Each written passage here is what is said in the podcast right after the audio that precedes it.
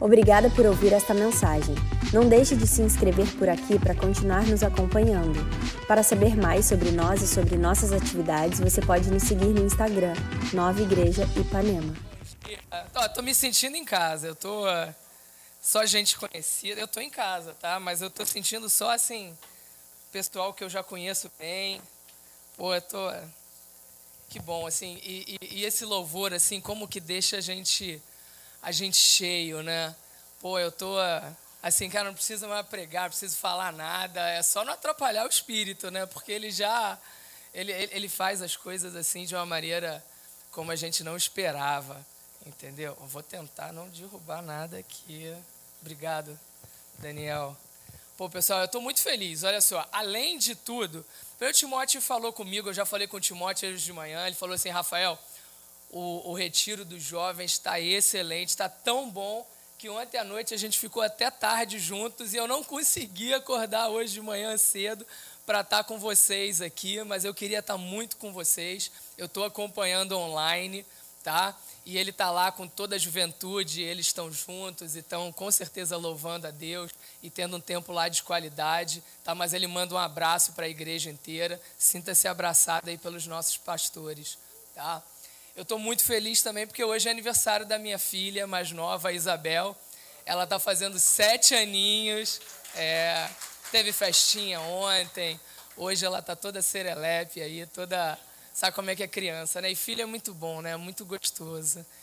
Eu, essa semana, eu comecei a parar para pensar, né? Refletir, ler a palavra sobre, sobre é, o dia de hoje e Deus falou comigo sobre Romanos, né, sobre o livro de Romanos, não sobre os romanos em si, mas sobre o livro de Romanos que está lá na Bíblia.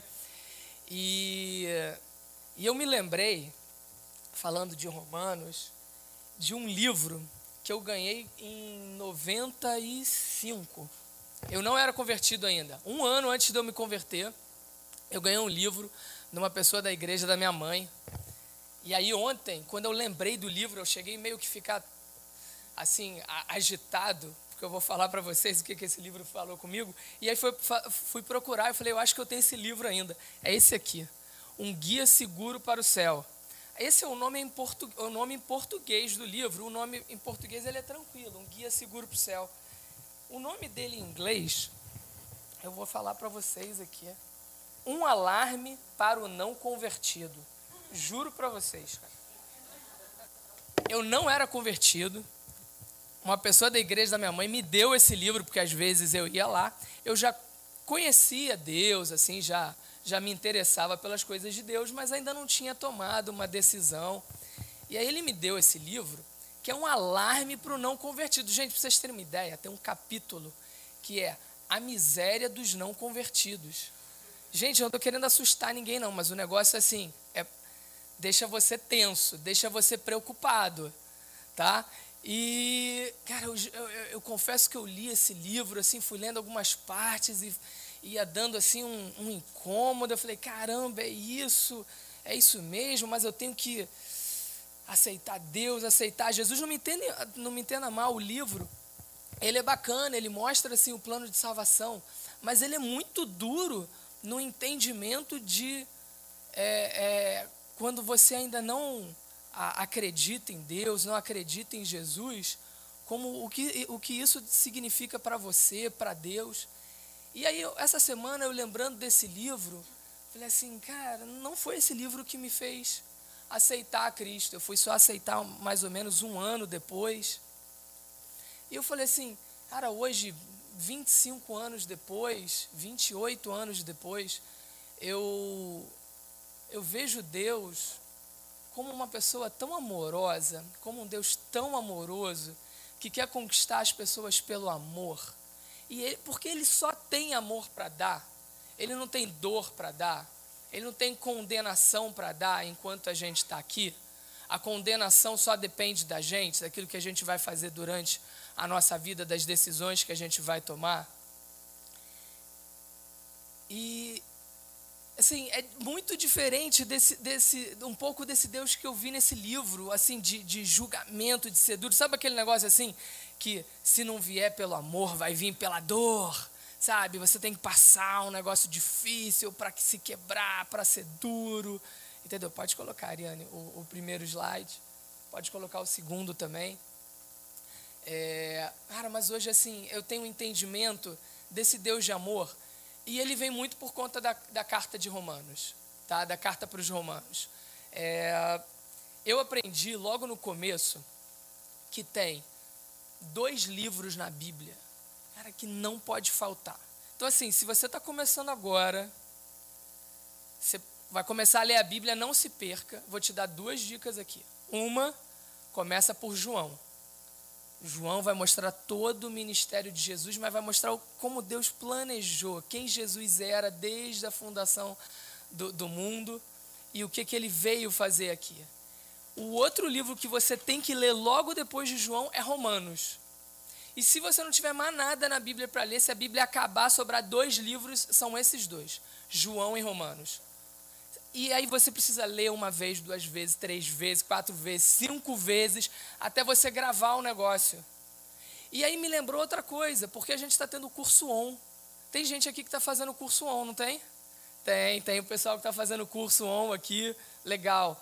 Na semana passada, eu até comentei assim no curso on, Pô, às vezes a gente fica aquela, naquela obrigação de ler dois, três capítulos num dia só e ler todo dia. E às vezes eu, eu muitas vezes vou ler, eu vou ler um versículo só, leio dois versículos e medito muito sobre eles.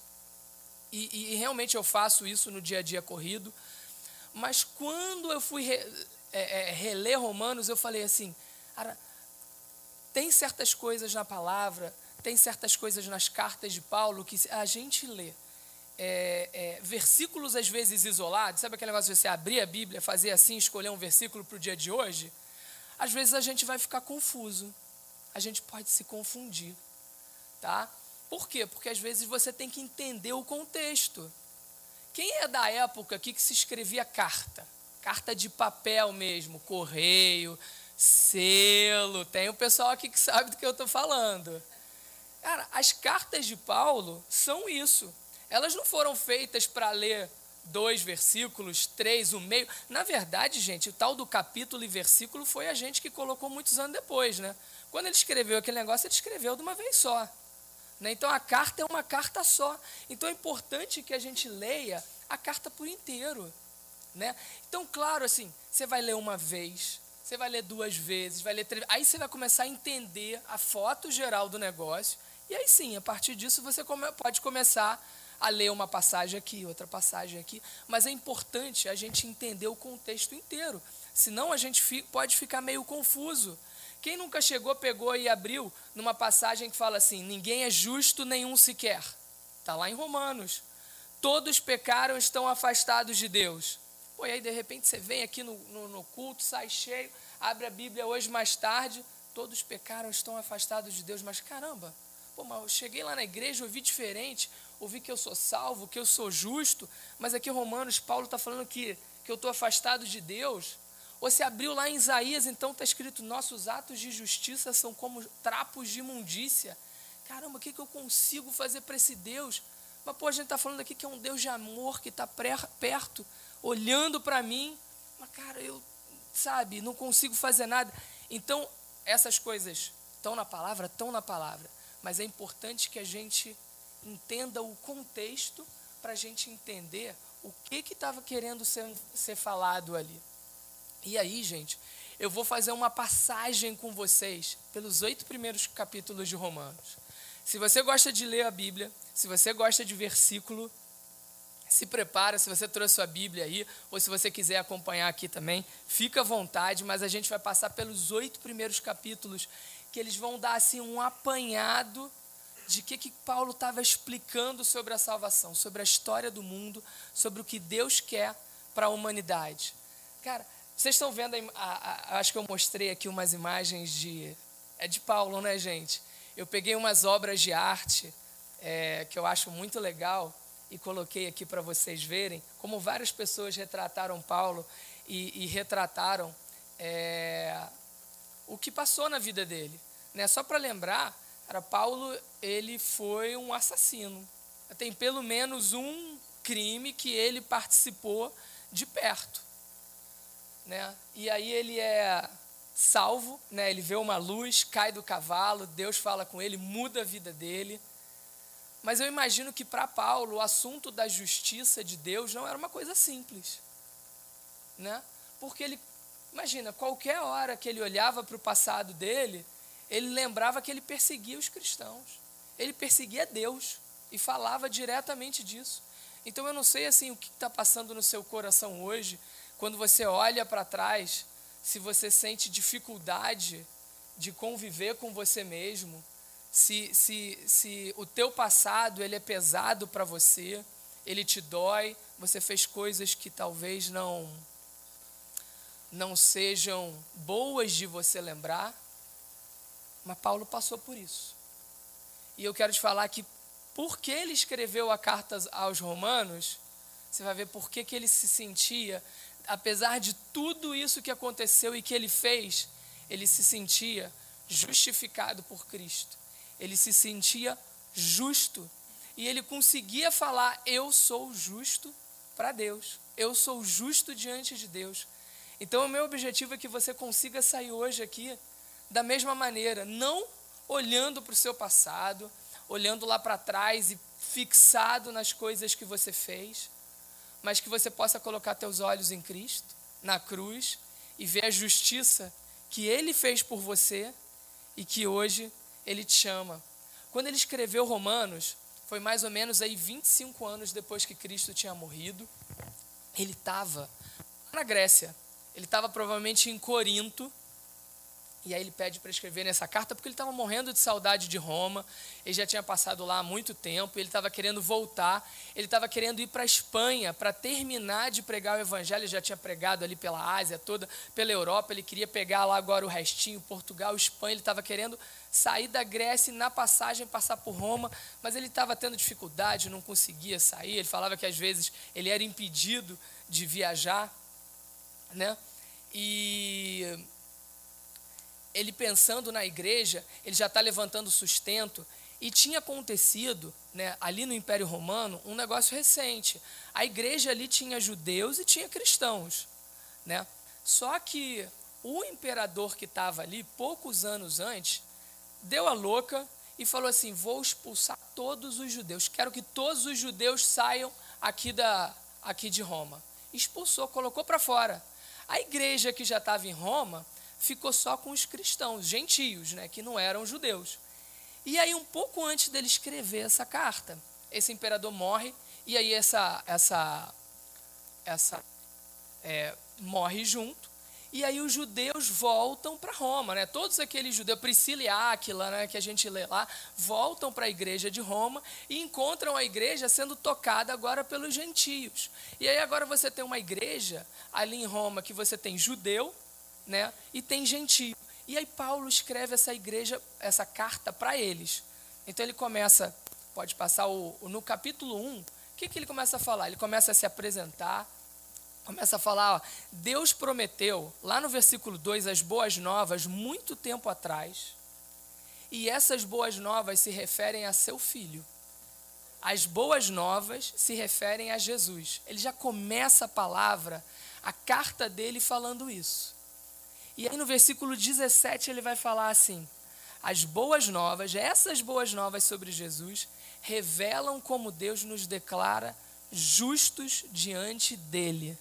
O que do começo ao fim é algo que se dá pela fé. O justo viverá pela fé. Amém?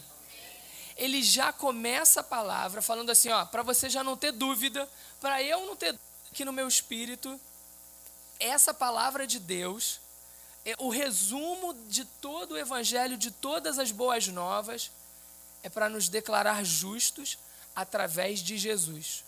Mas aí ele não vai parar aí.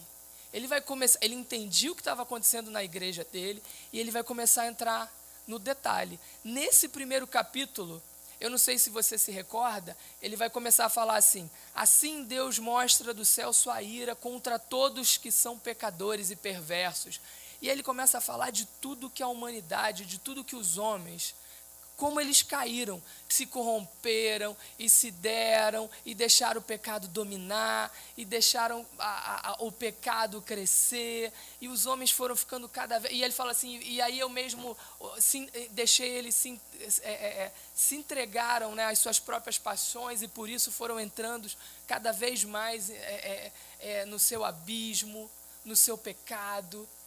No final desse capítulo, ele está falando assim Olha só, o que, que ele está deixando? Todos são pecadores. Todos são pecadores. Esse é o final do primeiro capítulo de Deus. Ele fala assim: ó, não tem ninguém que consegue chegar no patamar de Deus.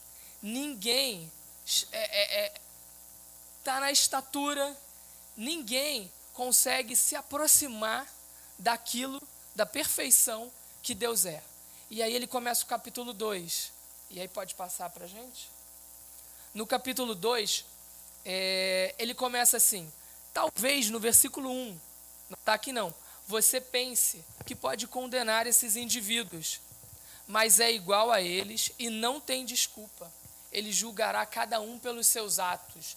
Ele começa o capítulo com palavras duras. Olha, se você acha que não, você não faz nada disso que está lá no 1, você não é leviano, você não é idólatra, você não é mentiroso, nunca matou ninguém, Olha só, isso não é suficiente.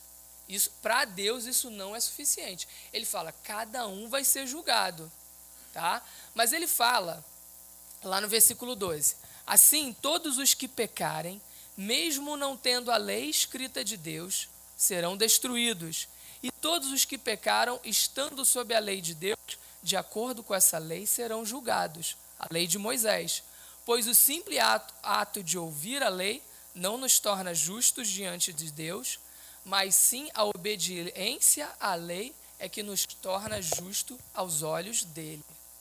Ele fala assim: olha só, eu coloquei um patamar, eu coloquei uma forma, tá? Lá atrás que era a lei. Obedecer a lei. Só olhar para a lei, só ouvir a lei não adianta. Precisa obedecer a lei. Só que ele também sabia que a gente não conseguia obedecer a lei. E aí, no, no restante do versículo, ele vai falar lá do 17 ao 29, agora para os judeus. Porque os judeus achavam, não, mas a gente é povo escolhido, né? Nós somos aí filhos de Abraão, somos descendência do Davi. E aí ele vai falar, ó, você também não. Judeu verdadeiro, tá lá no 17, é quem o é no íntimo. E a circuncisão verdadeira, porque o judeu achava que por ele estar circuncidado ele era limpo, ele estava salvo agora. A circuncisão verdadeira é a do coração, feita pelo espírito e não pela letra, e assim recebe a aprovação de Deus. No capítulo 3, ele já começa falando: Nós judeus então somos melhores que os outros? De maneira nenhuma, pois já mostramos que todos os judeus ou gentios estão sob o poder do pecado. E aí ele introduz o assunto do pecado agora. Então, no capítulo 1, ele falou sobre como todos são pecadores, estão distantes de Deus. No capítulo 2, ele fala que os judeus também não estão livres disso por causa de circuncisão, por causa de herança. E no capítulo 3, ele fala assim, 20, no, cap, no versículo 21. Agora, porém, Deus nos mostrou como somos declarados justos diante dele sem as exigências da lei. Somos declarados justos diante de Deus por meio da fé em Jesus Cristo. E isso se aplica a todos que creem sem nenhuma distinção. Então, ele, capítulo 3, ele começa a mostrar um caminho. Olha só, existe sim uma distância, existe sim o pecado, Todos pecaram, mas existe uma forma por meio da fé em Jesus. Aquele Jesus que morreu na cruz, a fé nele é capaz de nos declarar justos. E se aplica a todos que creem, sem nenhuma distinção. Distinção se você é gentio, se você é judeu, qual o seu passado, o que você fez. Mas ele começa a falar: existe uma forma. Existe a fé. A fé é esse objeto de crer. E aí no capítulo 4, vamos passar aqui, diz assim: Abraão foi o fundador de nossa nação. Ele está falando. O que que descobriu Abraão? Se suas boas obras o tivessem tornado justo, ele teria motivo para se vangloriar. Mas as Escrituras dizem: Abraão creu em Deus e assim foi considerado justo. Foi através de Abraão crer. Mesmo lá atrás, mesmo ainda antes de Cristo, não foi o fato de obedecer, foi o fato de crer. Ele creu em Deus e na hora que ele creu em Deus, cara, o milagre aconteceu. Você lembra? Deus chegou para Abraão e falou assim: Eu vou te fazer pai de muitas nações. E ele não tinha nenhum filho. Ele já era de idade, muita idade, e a esposa dele era estéril. Cara, não foi o fato de obedecer. O que, que ele obedeceu? Ele não obedeceu nada, mas ele creu. Nesse momento, quando ele creu, cara, ele foi considerado justo. Cara, nesse momento o milagre aconteceu para ele.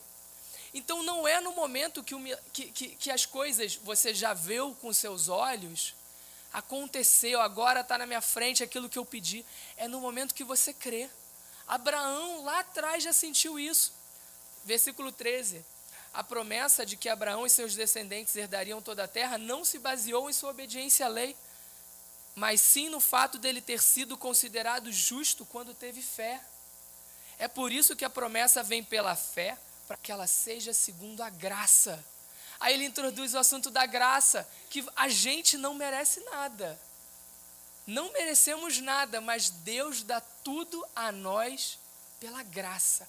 Graça é esse favor imerecido, essa bênção, essa vontade de abençoar os seus filhos, esse amor assim sem medida, sem explicação. E ele faz isso tudo assim, olha, de graça, mas você precisa fazer algo para receber. Né, eu te dou um presente, mas se você não estende a sua mão, se você não pega, se você não recebe, leva para casa, não adianta de nada. A fé é isso. O presente de Deus, a graça, vem e a gente recebe pela fé. A fé é essa, é, é essa ação de crer, de confiar que ainda que não aconteceu, ainda que não exista, mas vai acontecer porque aquele que prometeu é fiel e justo para cumprir. Porque tudo que ele faz, tudo que ele promete, se cumpre. Que não tem nada nos céus e na terra, entendeu? Que não tem um, um, um izinho da palavra dele, entendeu? Que fique sem um pingozinho, que não vai acontecer. Ele promete, ele garante. No versículo 5: Portanto, uma vez que pela fé fomos declarados justos, temos paz com Deus por causa daquilo que Jesus Cristo, nosso Senhor, fez por nós. Então ele já começa agora a te abençoar. Ele já começa a falar: olha só, você é pecador, sim, o judeu é pecador, mas através do sacrifício de Jesus na cruz, por ele ter morrido no seu lugar, por essa minha graça, né, por eu ter te entregado tudo quando você recebe pela fé, quando você coloca isso dentro, você agora tem paz com Deus. Não só, gente, paz de você estar tá em paz aqui dentro, mas é paz com Deus mesmo, assim, tipo, você não deve mais nada a Deus. Sabe quando você deve alguma coisa a alguém e você fica, pô, tenta, não quer encontrar aquela pessoa porque você sabe que você pegou um livro emprestado, pegou um dinheiro emprestado, alguma coisa? E aí você fica, enquanto você não pode pagar de volta, você fica meio incomodado. E aí quando você vai e repaga ou devolve aquilo, você fica em paz. Cara, não devo mais nada. Ou então você pagou todas as suas contas e fala, não devo mais nada. É isso que ele está falando aqui. Você, ah, tipo, você está em paz com Deus, tipo, você não deve mais nada. Cara, mas Rafael, é o mesmo é, é, é, é, o mesmo versículo, é a mesma carta de, de Romanos que fala que a gente, que não existe nenhum justo, nenhum sequer, é, é esse mesmo Deus que consegue né, é, é, dizer que nós não somos justos em nós mesmos, naquilo que nós fazemos, na nossa força, no nosso braço, mas que consegue nos declarar justos por conta daquilo que Jesus fez. Quando Jesus faz o, o, o, o sacrifício na cruz e a gente pega essa, esse sacrifício e traz para a nossa vida, quando Deus olha para a gente, Ele já não vê mais a gente, Ele vê Jesus. Ele vê aquele preço pago. No capítulo 6, ele fala assim: Sabemos que nossa velha natureza humana foi o quê? Crucificada com Cristo. Então ele entra em outro ponto que talvez você também no dia a dia fique meio que preocupado. Cara, mas olha só, mas eu sou justo, mas eu ainda faço um montão de coisa errada. Eu ainda vacilo. Eu tenho tanta coisa para melhorar. É, eu preciso mudar muito. A sua velha natureza foi crucificada com Cristo. Mas como isso? Pela fé. Só receba, aceite.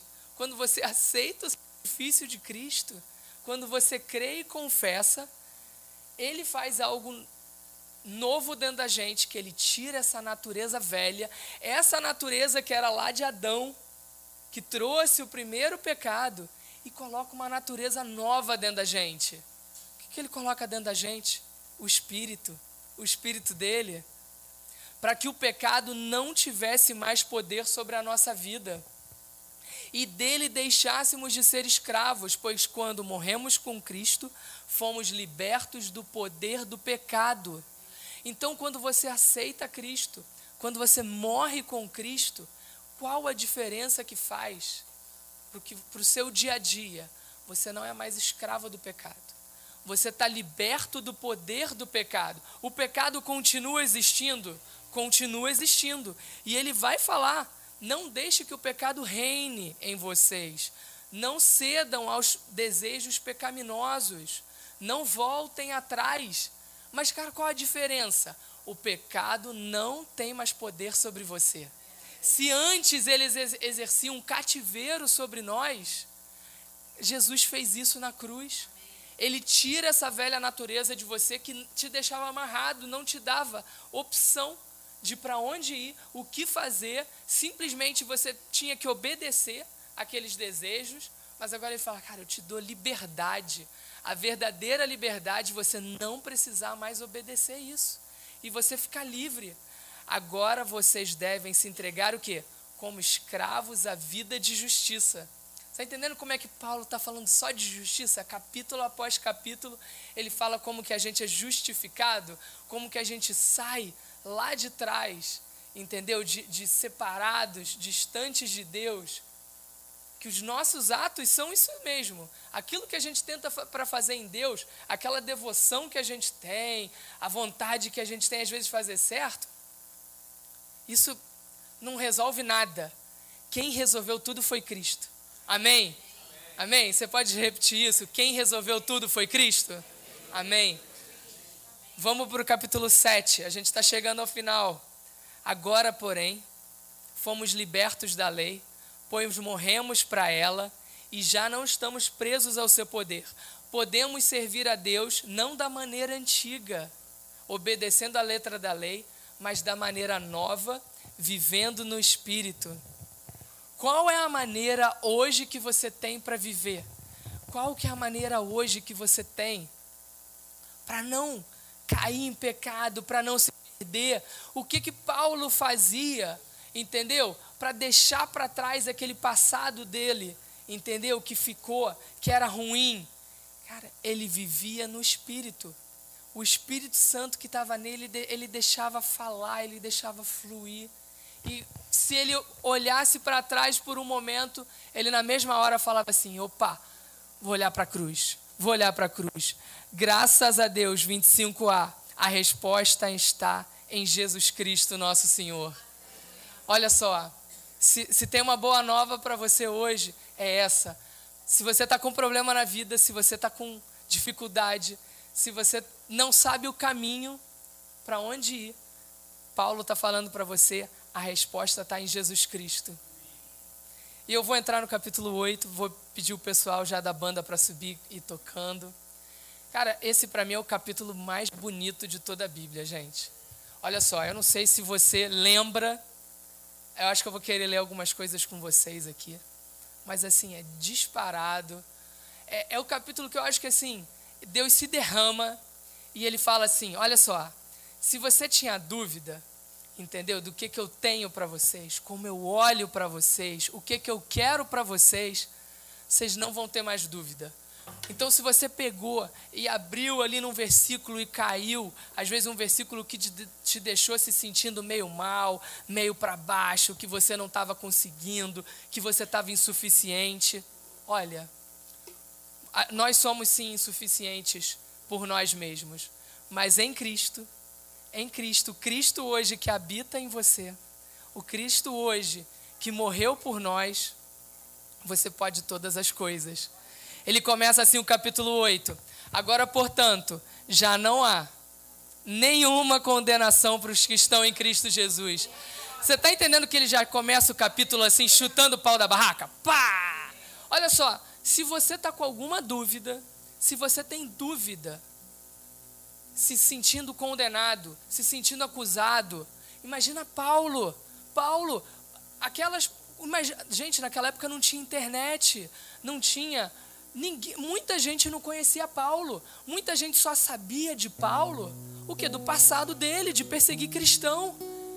E quem é esse Paulo que agora está por aí pregando, escrevendo carta para as igrejas?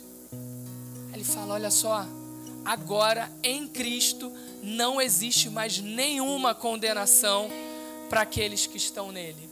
Olha só, não existe mais nenhuma condenação para você se você está em Cristo.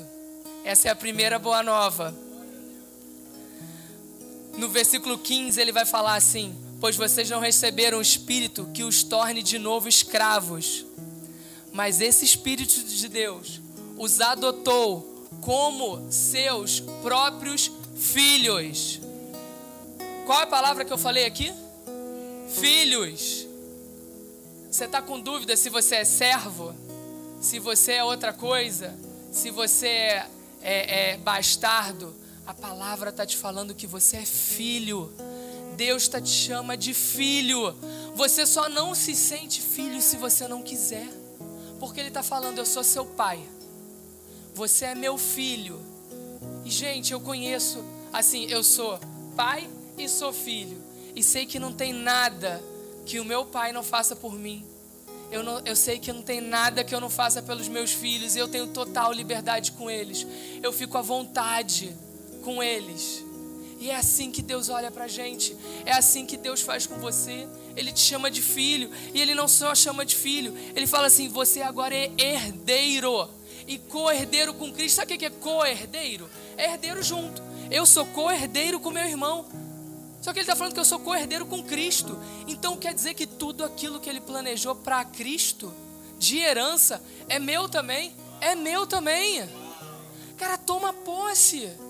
Você vai pegar essa semana, Romanos, o capítulo inteiro, e vai ler do começo ao fim, e você vai se apropriar se apropriar das verdades da palavra. Quando ele falar assim, em Cristo eu sou, em Cristo você é, você vai falar para mim. Você vai falar para você: olha só, em Cristo eu sou isso. Depois de predestiná-los, no versículo 5, ele os chamou. Depois de chamar você, te declarou justo. E não simplesmente ter te chamado justo, lhes deu sua glória. A glória, cara, a glória de Deus. Olha só, gente, eu não sei nem explicar. Mas Paulo está falando isso. Falou para os romanos. Fala para a gente hoje. No versículo 28 ele fala: sabe o que? E sabemos que Deus faz todas as coisas cooperarem para o bem daqueles que o amam. Cara, que versículo maravilhoso. Todas as coisas, pode ser que o dia não esteja tão bom para você, pode ser que essa semana, esse mês não esteja tão bom, pode ser que você esteja passando por dificuldade, mas olha só, Deus está te falando, Deus faz todas as coisas cooperarem para o bem daqueles que o amam. As coisas vão se acertar. Deus vai dar a direção. Ele ele está escrevendo a sua vida por esse caminho que às vezes a gente não consegue entender, a gente não consegue perceber, mas lá na frente Ele tem algo maravilhoso para você. Pode passar mais um aqui. Em 31. E, e ele vai subindo. No 31 ele fala assim: se você tiver com aí aberto, e se Deus é por nós, quem será contra nós? É isso. Meu amigo, se Deus é por você, quem vai ser contra você? Não deixa ninguém te acusar. Não deixa ninguém trazer o seu pecado de volta. Não deixa o diabo te acusar. Dizer o teu passado, teu pecado à tona e levantar a voz, colocar o dedo na sua face e falar: Mas você fazia isso, você fazia aquilo. Fala, diabo, olha só, a cruz. A cruz, olha para a cruz, porque é lá que eu tô. É lá que eu tô. Eu tô ali na cruz. Cristo, os meus pecados, o meu passado, tudo que eu fiz, tá lá na cruz. Os meus, os meus pecados de ontem, de hoje e de amanhã. O que eu vou fazer amanhã ainda, não adianta vir me acusar, ah, mas você amanhã vai pecar. Até o meu pecado já perdoado e está lá na cruz. Amém? 32. Se ele não poupou nem mesmo seu próprio filho, mas o entregou por todos nós, acaso não nos dará todas as outras coisas? Meu amigo, Ele vai te dar todas as outras coisas. O que, que você está precisando? É felicidade? É paz? É alegria? Entendeu? É conciliação na sua família? Entendeu? É se sentir querido? É se sentir é ver a tua família na igreja. É isso. Acaso ele não vai te dar todas as coisas porque ele já deu o, de mais valioso para ele. Ele deu o próprio filho dele. Cara, que Deus é esse? 37. Somos mais que vencedores por meio daqueles que nos amou. Cara, eu não sei, talvez você não se sinta vencedor hoje. Mas olha só, emoção é assim. Um dia a gente sente uma coisa, outro dia a gente sente outra. Mas a palavra de Deus, ela é perene, ela é eterna. E ela fala que nós somos em Cristo vencedores. Somos vencedores para Ele que nos amou. Cara, você não deve nada. Se sinta assim, receba. E quando você estiver no dia mal, quando você se sentir assim para baixo, cara, olha para Cristo e fala assim: Eu sou vencedor em Cristo. Ele morreu ele achou que valia a pena morrer por mim, porque o sacrifício dele foi por toda a humanidade. Mas quando ele estava na cruz, ele estava olhando para cada um, para cada um de nós ele lembrava e pensava. E aí entra no, no versículo que eu acho que eu mais gosto. E estou convencido no 38 de que nada, em toda a criação, jamais, nada, nada, nada, nada, nos separará nos pode separar do amor de Deus revelado em Cristo Jesus, nosso Senhor. Amém? Você pode se levantar. Não tem nada, nada que pode te separar do amor de Cristo. Nada, não é o teu pecado do passado. O dia de hoje às vezes o seu coração não está no lugar. Não é um pecado que pode ser que você vai cometer amanhã e nós vamos continuar pecando, sim. Mas você hoje tem a ferramenta, você tem o Espírito Santo em você. Deus tirou essa velha natureza, Deus tirou o poder do pecado que te prendia e hoje te deu o Espírito Santo. Fala só agora assim, ele fala assim: não cede, fica firme. Quando você sentir que você está escorregando, vem para a palavra, pega para você e fala: eu sou mais que vencedor. Ele morreu por mim, Deus é por nós. Quem será contra nós? Quem pode nos afastar do amor dele? Esse é o Deus, esse é meu Deus. Amém. Eu vou pedir para você fechar o seu olho e a gente vai orar junto. Amém. Todo mundo de olho fechado, olho baixo.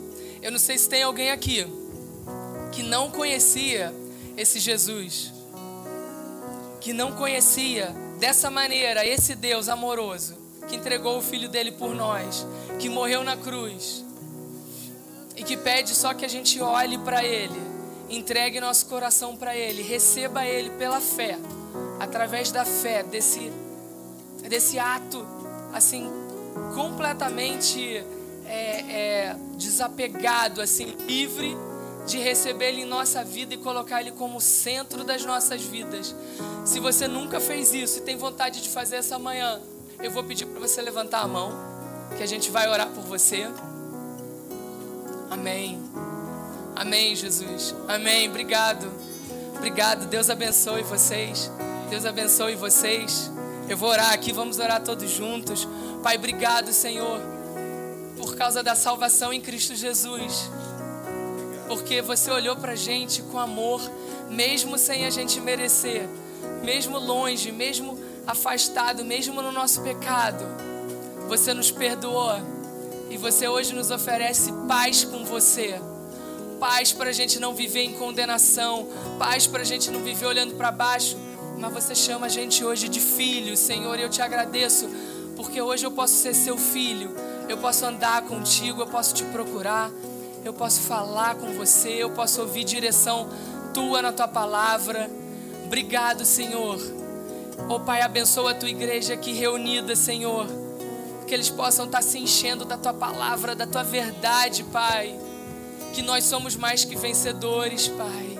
Que nós somos filhos, que somos herdeiros, Pai. Que a Sua palavra, que todas as Suas bênçãos, tudo aquilo que o Senhor tem para nós, preparado está por vir, Senhor. O melhor está por vir, Senhor. Eu profetizo para a sua igreja, Senhor. Para quem está aqui, Senhor. Porque pode vir os problemas, Senhor, pode vir a aflição, pode vir o dia mal, Senhor. Mas o melhor está por vir, Senhor. O Senhor tem para nós todas as coisas preparadas, Senhor. O Senhor nos conduz, o Senhor nos leva, Senhor, através da nossa carreira. Senhor, no final, Senhor, o Senhor nos promete a vida eterna, Senhor, que vai ser ainda melhor. Que vai ser ainda melhor, Senhor. Obrigado, Pai. Obrigado, Jesus. Amém.